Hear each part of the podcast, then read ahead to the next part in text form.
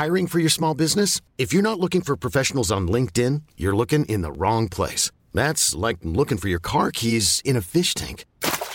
LinkedIn helps you hire professionals you can't find anywhere else, even those who aren't actively searching for a new job but might be open to the perfect role. In a given month, over 70% of LinkedIn users don't even visit other leading job sites. So start looking in the right place. With LinkedIn, you can hire professionals like a professional. Post your free job on linkedin.com slash achieve today. Bonjour à toutes et à tous, bienvenue dans En Soum Soum. Bonjour Big Rusty, bonjour Chris. On va parler évidemment du choc tant attendu entre Yann Blakovic et Alexander Rakic, mais surtout, des, surtout aussi, pardon, des codes de Paris pour Islam Makhachev, Charles Oliveira. Il y a peut-être du manque de respect lié à ce combat-là. Enfin, on va, on va parler de tout ça tous ensemble. C'est parti, générique. Soit.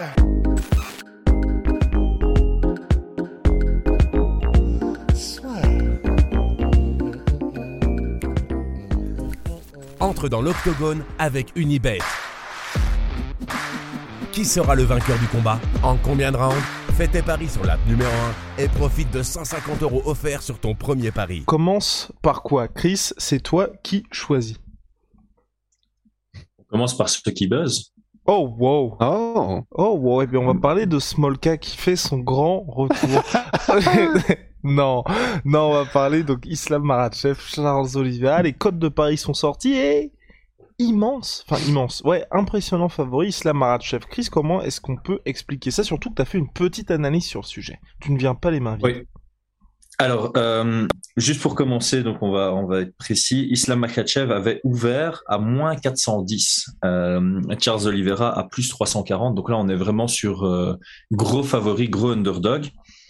Depuis que les cotes ont été ouvertes, ça s'est rapproché, mais j'ai perdu euh, l'image. Ça s'est rapproché et euh, Charles Oliveira est underdog modéré maintenant à plus 190 et Islam Makhachev à moins 225. Donc ça, ça veut dire que les odds makers, donc ceux qui définissent les codes de paris d'ouverture, ont manqué de respect euh, à Charles Oliveira, mais que euh, les fans et les parieurs mettent beaucoup d'argent sur Charles Oliveira depuis que les codes sont, sont sortis, donc montre du respect envers, j'allais dire le champion, mais on va dire le champion officieux. Dans nos cœurs. Dans nos cœurs, voilà, officieux, c'est c'est la bonne façon de le faire. Donc moi, j'ai été ultra surpris. Vraiment, les... j'ai pas trop compris la logique des odds makers parce que normalement, tu regardes deux, deux choses. Tu regardes un peu sur papier et puis tu analyses les combats et tu essaies de, de, trouver une raison au, au, code que tu sors. Sur papier, déjà, c'est difficile de, de comprendre. Alors certes, Islam Makhachev est sur une très longue série de victoires, des victoires euh, bah, difficiles à critiquer, ultra dominantes, un peu comme euh, on, on, le compare souvent à Khabib, un peu comme Khabib euh, à l'époque, c'est très dominant. On l'a rarement vu en difficulté. La dernière fois qu'on l'a vu en difficulté, je mets des guillemets, c'est quand Mo Thiago Moises a eu brièvement son dos. Et puis avant ça, il faut limite remonter à Adriano Martins qui l'avait mis KO, mais c'était encore en, début de carrière UFC. Euh, il n'a pas affronté des très très gros noms, c'est un peu ça qu'on qu lui reproche. Et au final, on le met face à Charles Oliveira, euh, qui lui a prouvé que ben voilà contre des gros noms, il était présent et il arrivait à, à gagner de manière spectaculaire, même si il se fait toujours mettre en difficulté. Ça fait partie de son jeu. On en avait un peu parlé dans le dernier Sum Sum. C'est quand tu mets autant de volume, autant d'intensité, évidemment tu vas te faire toucher. Mais le fait qu'il soit systématiquement celui à qui on lève le bras et qui est sur une victoire de 12, enfin une série de 12 victoires, je pense, euh, c'est quand même gros, je trouve, de le mettre underdog dans ce combat. En plus de ça, si on fait une analyse plus, plus technique, ce que ça veut dire, c'est que les odds makers se sont dit Islam Makhachev aurait aucune difficulté à amener Charles Oliveira au sol et à le dominer au sol. Ce qui, moi, me, ça, ça, ça me choque un peu parce que c'est, ça fait très longtemps qu'on n'a plus vu Charles Oliveira se faire facilement amener au sol. La dernière fois qu'il s'est fait amener au sol, c'est par Kevin Lee. Et en fait, c'était le deuxième takedown de Kevin Lee, c'était le début de la fin du combat aussi. Donc, ouais, j'ai vraiment, euh, vraiment beaucoup de difficultés. Islam Makhachev est réputé pour être fort physiquement, mais clairement, Charles Oliveira aussi il montre qu que physiquement, il est, il est présent dans tous les combats, surtout en grappling face à ses adversaires. Donc euh, là, je suis déjà beaucoup plus en accord avec les, les codes de Paris qui sont euh, qui s'adaptent selon euh, l'argent qui rentre euh, en lice. Donc euh, moi j'aurais mis Charles Oliveira léger favori, pas gros favori mais léger favori contre Makachev. Voilà, moi, il faut, je sais pas si l'un de vous a peut-être une explication de pourquoi Islam était parti autant favori et bon, l'est toujours. Bon, il le sera peut-être plus pour longtemps, mais il l'a encore. Non, non, je trouve ça assez bizarre, moi. Vas-y, Rust. Mais c'est qui en fait les gars qui, qui font les codes de Paris au tout début? Que veulent-ils?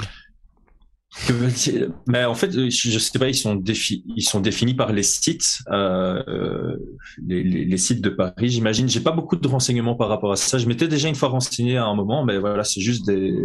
Il y a, normalement, de ce que j'ai compris, il y a une partie de statisticiens et une partie de experts du sport. Et en fait, ils, se mettent d'accord par rapport. Donc, il y a les stats qui vont donner une pré-indication et puis, tu as une révision des experts qui se disent, OK, sur base de vos stats et des codes de Paris que vous avez sortis sur vos stats, moi, je mettrais un plus gros gap ou alors je rapatrierais euh, vers l'axe ou alors j'inverserais euh, underdog et favori. Mais donc, il y a, des discussions qui ont, qui ont lieu entre experts et mathématiciens. C'est, alors prenez ça avec des pincettes. Hein. J'ai aucune certitude sur ce que je viens de dire, mais d'après les premiers renseignements que j'avais pris, c'est comme ça que les, les codes de Paris se, se définissent.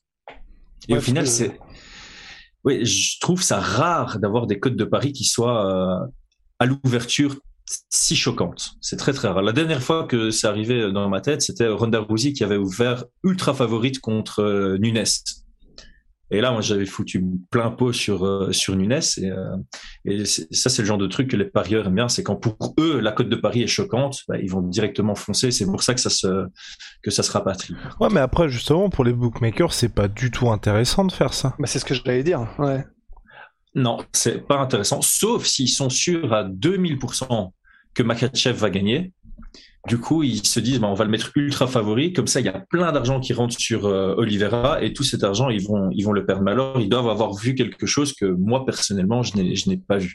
Et ça, ça arrive. C'est vrai qu'il y a des discussions comme ça chez les parieurs, que de temps en temps, les oddmakers font exprès d'exagérer certaines cotes parce qu'ils se disent que le fan casuel ou le parieur euh, moyen va rentrer sur l'autre et ils sont vraiment tellement persuadés que cet autre va perdre que bah, ça leur fera beaucoup d'argent euh, dans, dans leur poche. Ouais, non, c'est vrai, oui, je me souviens, il y avait eu cette histoire-là, c'était notamment avec les combats de Conor McGregor contre Floyd Mayweather, où justement il y avait énorme, la plupart des paris allaient sur Conor McGregor. Et euh... Mhm. Mais bon, ouais, non, assez, assez bizarre ça. C'est vrai que pour Charles Oliveira, mineur, et je crois que c'est sur ces, tous ces derniers combats, il est à chaque fois outsider en plus. À part ah contre Gaethje, à part contre Gaethje, mais c'est vrai que pour la ceinture contre Dustin Poirier, il était underdog. Contre Tony Ferguson, il était underdog, il me semble. Et, Michael contre Kevin il était vachement aussi. Et Michael Chandler, aussi, il me semble. Donc, euh, il, est temps, il est temps de mettre du respect sur son nom. C'est ce qu'il a dit, Michael Chandler. Arrêtons de douter de, de Charles ouais, carrément. Et, et, et, en plus, moi, il y a quand même un élément, c'est euh, Makachev impose son jeu parce qu'il est tout le temps au centre de la cage. Personne n'ose lui mettre la pression euh, de crainte de se faire mettre euh, au sol. Et donc, ils sont tous en train de tourner autour de la cage, ce qui laisse euh, le temps à, Makachev d'imposer son jeu debout qui est fort euh, à, longue distance, des single attaques avec les kicks. Et puis, dès qu'il a l'opportunité, avec son explosivité, il fait une entrée en lutte. Et là, c'est le début de la fin pour ses adversaires. Mais Charles Oliveira, c'est quelqu'un qui s'en fout en fait. Il va, venir, il va foutre la pression. Et le problème d'un lutteur qui a l'habitude de mettre de la pression et qui se fait mettre sous pression, c'est que ses takedowns seront probablement beaucoup plus télégraphés. Et Charles Oliveira, c'est pas un striker, c'est quelqu'un qui a amélioré à fond sa lutte. Et, euh, on, l'a vu entre Chimaev et, Burns. Dès que Chimaev essayait d'amener Burns au sol, il se rendait compte qu'il n'allait pas avoir la même qualité de contrôle sur Burns. Et donc, limite, dès qu'ils sont relevés du premier takedown, il a quasi totalement arrêté ses tentatives de takedown. Et c'est quelque chose qui est possible si le combat a lieu entre Charles Oliveira et, et Makachev. C'est qu'après sa première tentative de takedown, il se dit, j'ai plus de chances debout.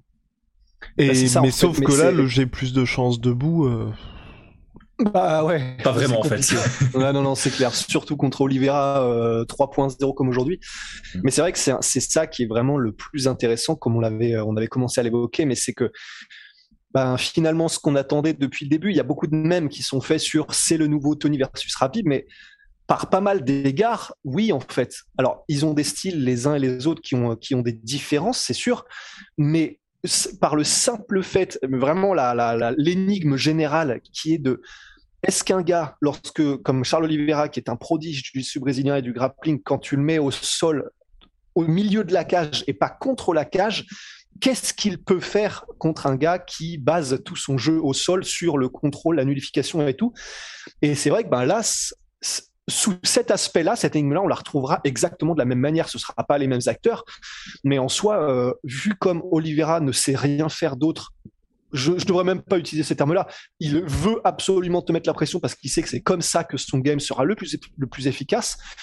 Ben, à coup sûr, en fait, on l'aurait euh, cette euh, ce cas de figure où, au, début du combat, il y aura un moment où Islam met au sol Oliveira et on est dans un endroit où il ne peut pas céder de la cage. Et là, franchement, vraiment, ce sera fascinant. Après, euh, ouais, non, vraiment, ce sera fascinant parce que du coup, je sais pas si tu l'as revu il y a pas longtemps euh, le combat contre Kevin Lee, Chris, justement, mais c'était assez rigolo parce qu'il y a, je crois que c'est à la fin du premier round où il se retrouve euh, il, fait galérer de ouf Kevin Lee lorsque c'est exactement à l'ouvert, mais à la fin du premier round, il se retrouve contre la cage et dans le même genre de position dans lequel il pourrait se retrouver contre euh, Islam. ou Islam.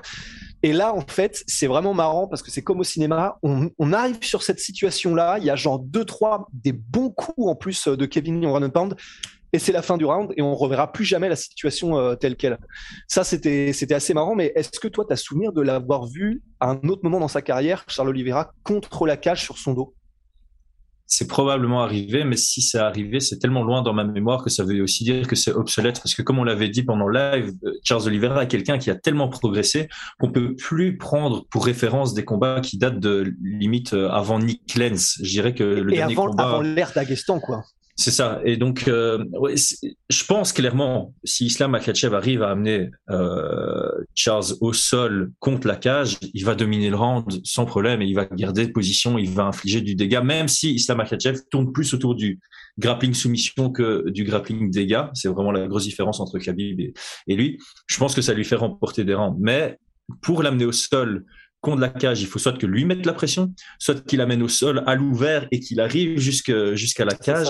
Et on va quand même rappeler que le clinch de, de Charles Oliveira, c'est quelque chose. Donc, faire ton entrée en lutte, puis chercher à pousser jusque l'autre bout de, de, la cage, ou en tout cas aller pousser à la cage, il y, a un, il, y a un, il y a un beau petit risque de prendre des genoux et puis de, de le voir euh, s'échapper.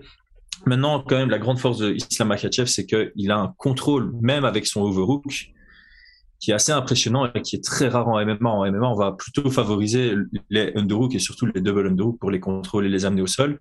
C'est quelque chose qui n'est pas spécialement le cas chez Makachev, qui a développé un jeu en sachant que les gens vont vouloir défendre avec de underhook.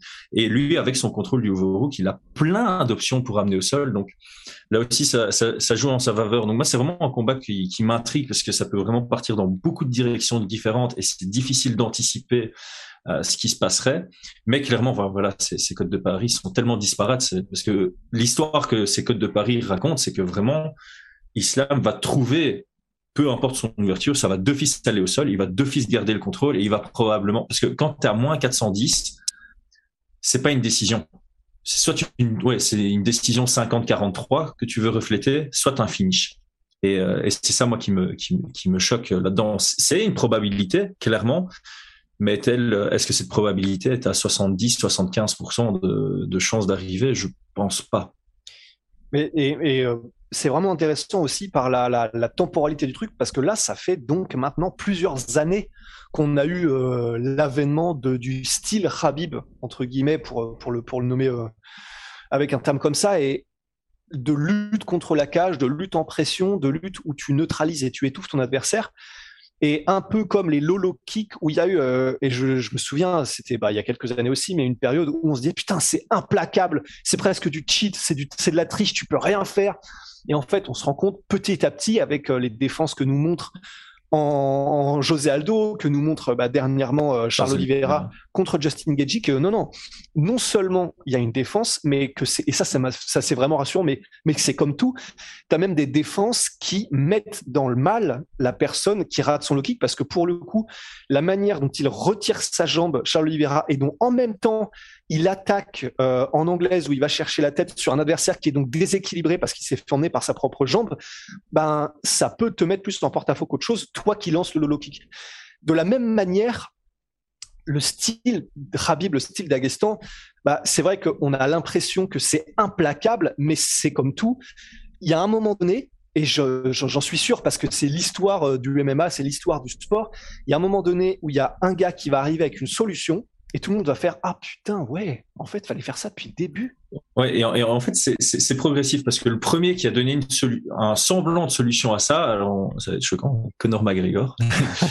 Premier round contre Khabib c'est probablement la, le takedown réussi le plus compliqué de Khabib c'est le premier sur Conor. Il était mis sous pression c'était lui qui était dos à la cage il a dû shooter de loin il a télégraphé son shoot et au final Conor a tenté un coup de genou en contre s'il l'avait pas tenté, il aurait potentiellement pu désengager plutôt et avoir un sprawl facile.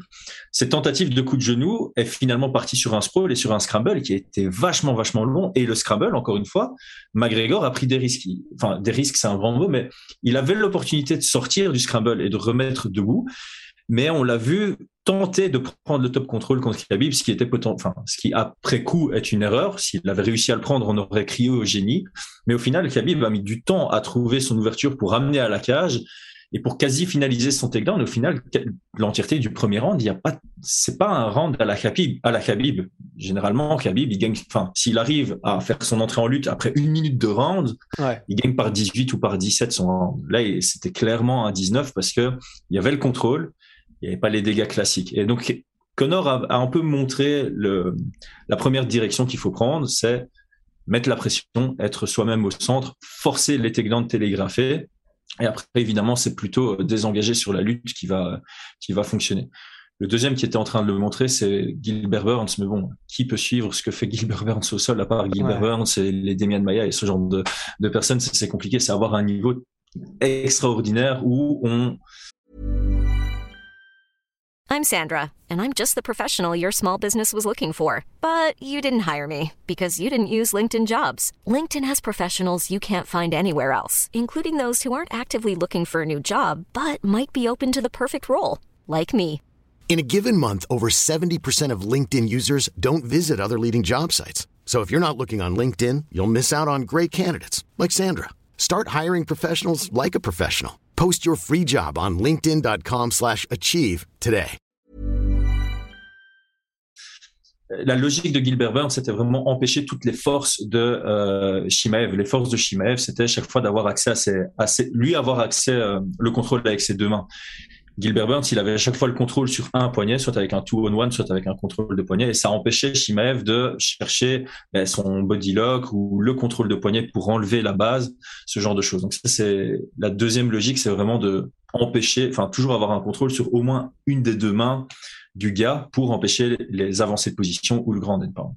Et on avait un troisième aussi qui était assez intéressant euh, et soulevé par Jack Slack aussi, mais qui était le Mansour Barnawi, Cocorico, les sweeps, et je sais plus si c'est le Giggler. Giggler. Ouais. Et qui, il a réussi à sweeper, il me semble, un déjà Islam Makhachev mhm. à l'époque et le cousin de Habib aussi par un sweep qui bah, euh, a l'air salement efficace. Je, je m'y connais pas suffisamment pour voir. Tu vas nous dire, Chris, si c'est parce que surprise ou si c'est parce qu'il est vraiment efficace contre ce type de lutteur. Euh, euh, alors déjà, le, le, nom du giggler sweep, il est, il est marrant. Donc, euh, to giggle en anglais, c'est c'est rire bêtement entre, entre, guillemets. Et en fait, euh, le nom vient justement du fait qu'une fois que tu as la position pour le faire, c'est facile. C'est ah. pas, c'est pas de la force, c'est pas de l'effort ni quoi que ce soit. Donc, juste pour expliquer en, en principe, parce qu'en fait, ce que Jack Sack a dit par rapport à ça, ça rejoint ce que je viens de dire. Il faut avoir un contrôle de la main, du poignet du gars dans la direction où tu veux l'envoyer. Donc, si le gars est en demi-garde de ton côté droit, tu vas vouloir l'envoyer de ton côté gauche et tu vas vouloir avoir un contrôle sur sa main droite parce que c'est sa main droite qui peut euh, se tendre pour empêcher le, le sweep. Tu enlèves sa base. Une fois que tu as enlevé sa base et que ta jambe qui est contrôlée par ses jambes, tu peux déposer le pied à l'extérieur de sa jambe qui est dehors par rapport à toi. Ça te permet de ponter et de sortir, euh, de simplement sortir tes hanches. Franchement, j'avais fait un cours autour du giggler sweep euh, à, l'époque à, à, mes élèves. Et une fois que tu as la position, le finish est très simple. C'est atteindre la position qui est très difficile parce que les bons grappleurs, les bons lutteurs, ils vont t'empêcher d'avoir le contrôle de la main opposée parce qu'ils vont généralement venir chercher le underhook. Et donc, bonne chance pour aller euh, enlever mmh. le underhook pour en plus contrôler le poignet avec tes deux mains. Et en plus de ça, ils vont toujours euh, contrôler en croisé ta jambe euh, qui est entre leurs jambes parce que c'est le contrôle de la demi-garde, c'est ce qui favorise un meilleur contrôle en demi-garde quand ça est contrôle. Mais si tu arrives vraiment à sortir ta jambe sur l'extérieur et avoir le, le two on one ou le contrôle de poignet dans la direction dans laquelle tu veux aller, la suite, c'est un success rate, enfin c'est un pourcentage de réussite de 100%. Une fois que tu as ces deux éléments-là, ton sweep, il l'est fait, à coup sûr. Après, il y a peut-être un scramble qui peut s'en suivre, mais en tout cas, tu seras plus dans la demi-garde et tu auras commencé le sweep, ça c'est sûr. Très bien, messieurs. Avançons avec l'UFC qui est de retour à l'Apex de Las Vegas avec un choc entre deux light heavyweight, entre deux contenders, l'ancien champion Jan Bakovic et la nouvelle génération qui est représentée par Alexander Rakic. Messieurs, à quoi peut-on s'attendre pour ce combat Je le rappelle, c'est le premier combat de Jan Bakovic depuis sa défaite face à Glover Teixeira il y a quelques mois de ça, après une performance euh, assez euh, surprenante de la part euh, du Polonais. Chris alors moi j'ai un peu peur, je dois avouer, j'ai un peu peur que le combat soit décevant et pas spécialement excitant avec un manque d'intensité, de volume et tout ce qui s'ensuit. Et le problème à ça, c'est qu'a priori le vainqueur devrait être le prochain contender pour le titre, même si Blakovic vient de, de le perdre. Tu bats Rakic qui est numéro 3 de la division, bah, tu mérites ton title shot. Et Rakic, s'il bat l'ancien champion, euh, il serait sur une série de trois victoires euh, chez les light heavyweights, dont la dernière défaite serait une split contre Ozdemir. Euh, et avant ça, je pense qu'il était aussi à trois ou quatre victoires d'affilée à l'UFC. C'est difficile de nier le, le, le, title shot, mais évidemment, quand tu donnes un title shot à quelqu'un qui sort d'une victoire un peu d'un combat bof, c'est jamais très excitant. Et cette division, elle commence vraiment à perdre beaucoup, beaucoup d'intérêt.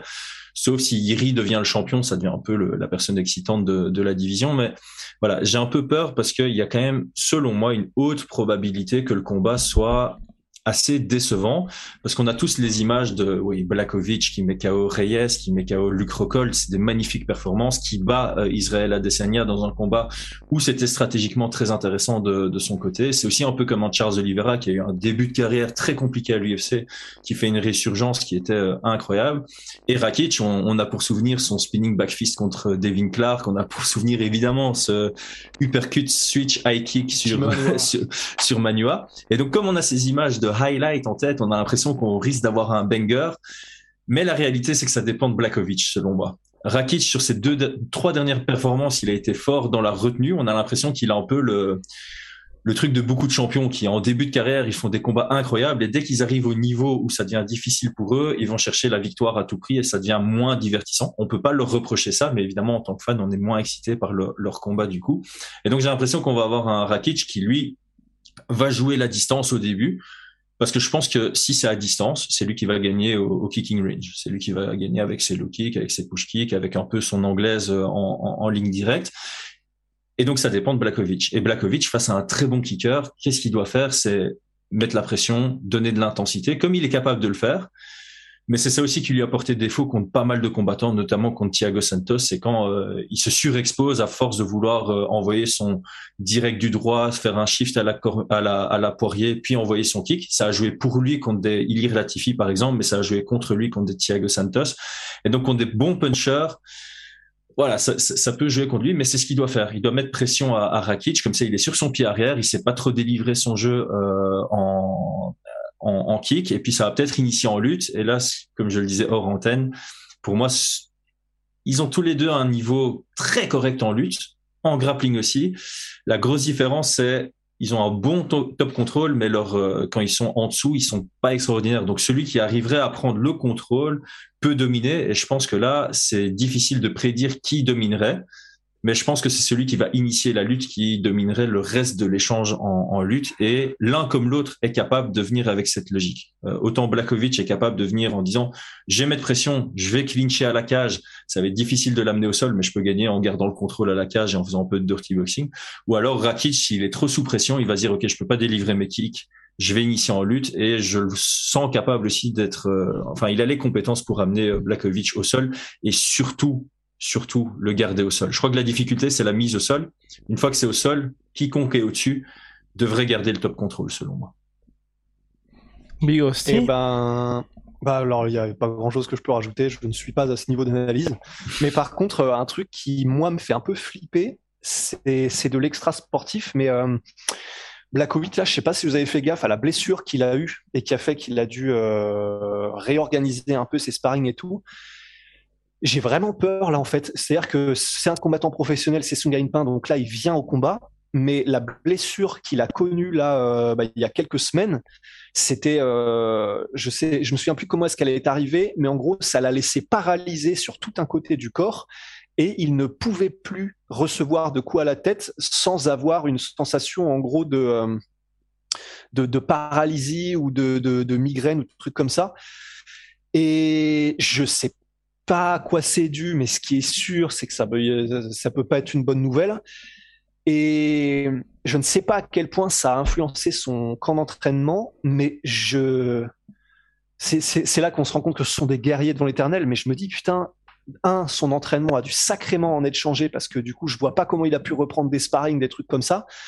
Et en plus de ça, euh, même sa manière de combattre là, elle peut en être euh, imputée, peut-être à moins, à être plus timide dans les échanges, avoir un game plan beaucoup plus safe ou, enfin, ça, c'est vraiment un truc qu'il il en a parlé et c'était tellement énorme comme blessure, parce que là, c'est presque le système nerveux qui a l'air d'être atteint, que j'ai peur que ça, on n'en parlera plus après parce qu'il y aura le rouge ou le vert sur Wikipédia, mais j'ai peur que ça n'impacte sa performance, quoi.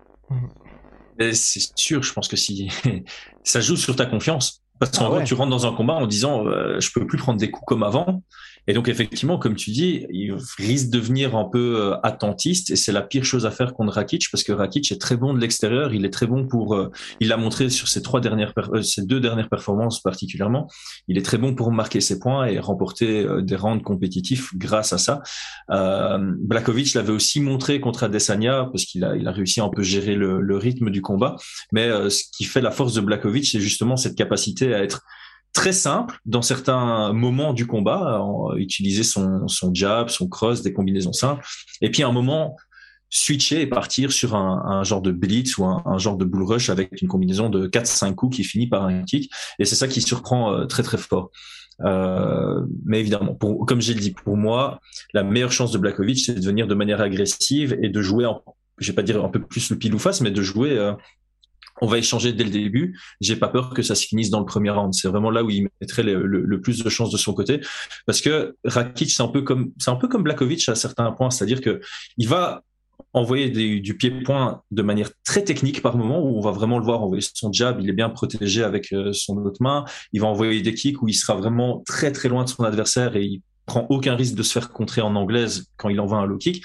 Mais par contre, de temps en temps, comme son KO contre Manoa, on va voir que si on fait une pause euh, à un moment de la vidéo, on le voit, il est en mode hélicoptère, les deux bras sont à l'opposé, et il envoie beaucoup son uppercut arrière, ce qui est la pire frappe à envoyer contre quelqu'un qui a un bon check hook. Et euh, Jan Blakovic a un magnifique check hook. Je pense que Luke Rockhold pourrait nous le dire, hein, vraiment. Et évidemment, ben, l'uppercut arrière, en fait, ce que tu fais, c'est que tu enlèves d'abord ta main protectrice et puis, tu vas envoyer ta frappe. Donc, il y a un temps prolongé où bah, tu es ultra ouvert sur les check Donc, je ferai gaffe à cette, euh, à cette situation. Ça pourrait se produire. C'est même assez probable que ça se produise. Mais euh, voilà, c'est toujours, j'aime bien toujours sur certains combats glisser une petite technique qu'on pourrait voir et qui est probable d'arriver. Donc, on verra. Mais pour que ça arrive, encore une fois, il faut que Rakic soit sous pression, se sente forcé d'attaquer. Et c'est là où son agressivité lui fait perdre un peu de la propreté technique. Messieurs, place au pronostic. Si on se penche sur les cotes Unibet actuellement, 2,62 pour Yann Blakovic, 40% des gens ont misé sur lui, et Rakic favori avec 1,53, donc 60% des gens ont misé sur lui. Que voyez-vous personnellement? Je vois une victoire par TKO d'Alexander Rakic, Ground and Pound au quatrième round. Je, je pense qu'il va faire une performance dans la lignée de celle contre Anthony Smith et je pense qu'il va réussir à finir son adversaire. Voilà, messieurs. Waouh. Chris, t'as quoi? Moi, je, je n'aime pas dépendre des game plans et du mental d'un athlète sur mes paris. Euh, donc, je vais euh, partir sur Rakic à la décision. Eh ben, moi, je vais partir sur. Oh, Quoi? Oh wow. Alors? Euh, Blakovic par. Euh, allez, on va aller. Euh, il va surprendre tout le monde grâce à sa corde de pendu. KO, deuxième round. Pouh, ok. Non, ça n'a aucun sens, hein, mais j'aimerais bien. Et eh bah... Ben, c'est totalement possible, mais ça dépend vraiment de son game plan. C'est ça, et espérons. le, le, Polish Power pourrait parler s'il vient avec le bon game plan. The Legendary Polish Power. Et puis donc en co-main event, il y a Yon là-bas contre Ryan Span, mais c'est pas ça. Vous n'êtes pas ici pour ce combat.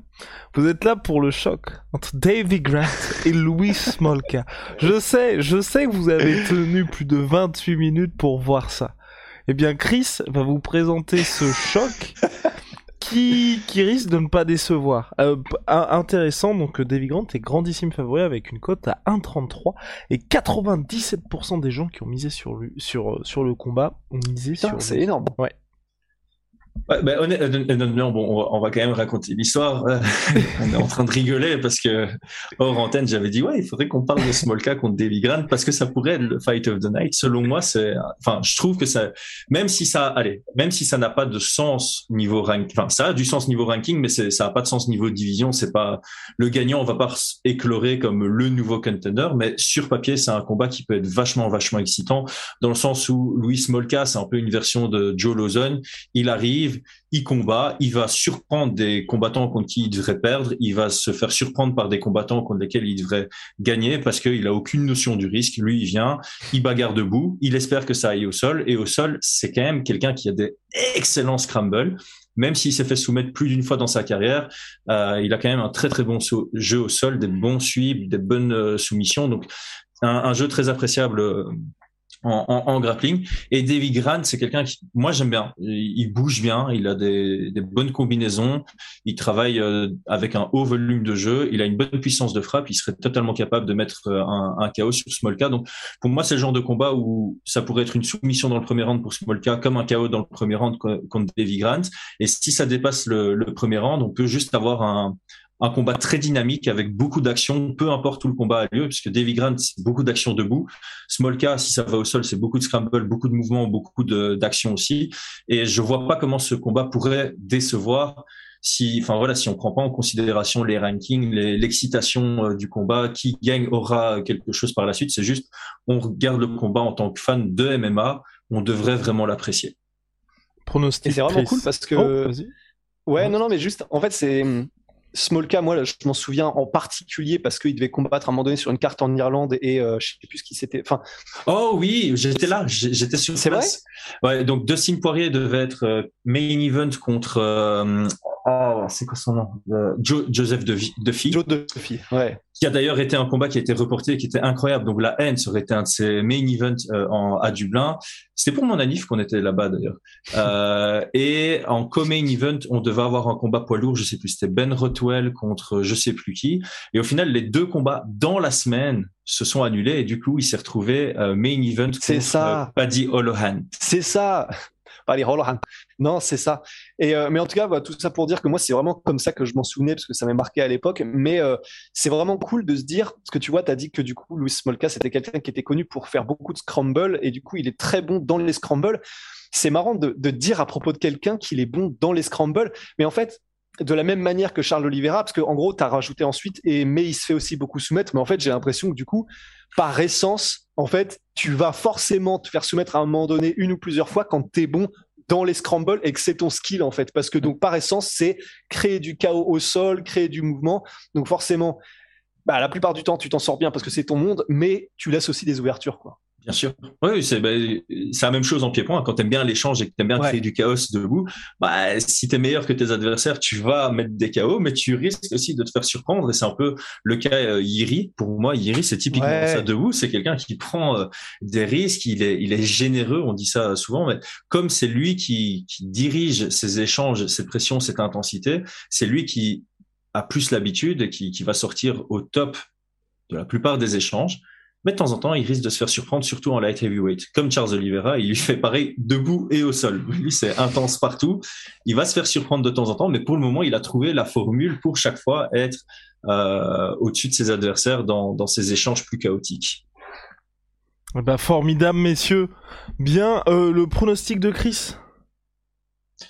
Euh, Moi, je vois Davy Grant s'imposer par TKO dans, en fin de premier round. Et eh ben voilà. Mettez tout votre argent, tout votre argent sur ouais. Grant. Allez, on se retrouve très très vite pour de nouvelles aventures, messieurs. Big shout My Sweet Pea, My Sweet Protein. Moins 38% sur tout My Protein avec le code la sueur. Venom, sponsor de Wow, de l'UFC. Sponsor de la sueur. Cette semaine, non. Non, pour vos douces oreilles, vous n'aurez pas droit à la promo Onae par Chris. Parce qu'il faut que le podcast reste PG-13.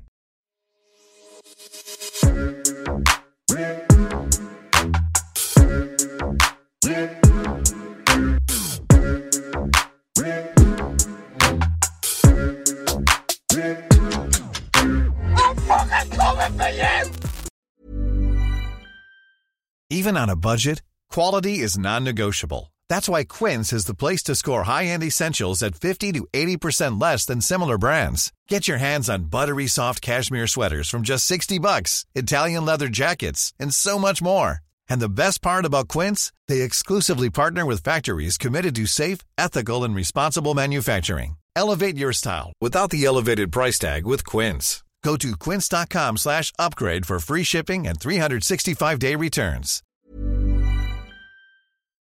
Et voilà, c'est la fin de votre épisode du podcast La Sœur. Si ça vous a plu, n'hésitez pas à nous mettre les 5 étoiles sur Apple Podcast ou sur Spotify. Vous pouvez aussi nous laisser un petit commentaire, ça nous aidera beaucoup. Et si vous voulez aller plus loin avec nous, vous tapez La Sueur sur toutes les plateformes ou sur les réseaux sociaux, vous nous trouverez. Et là, vous nous écoutez très certainement en audio. On est aussi en vidéo sur YouTube, mais également sur Snapchat. Là encore, vous tapez la sueur et on sera là. Merci de votre fidélité et à très vite pour de nouvelles aventures.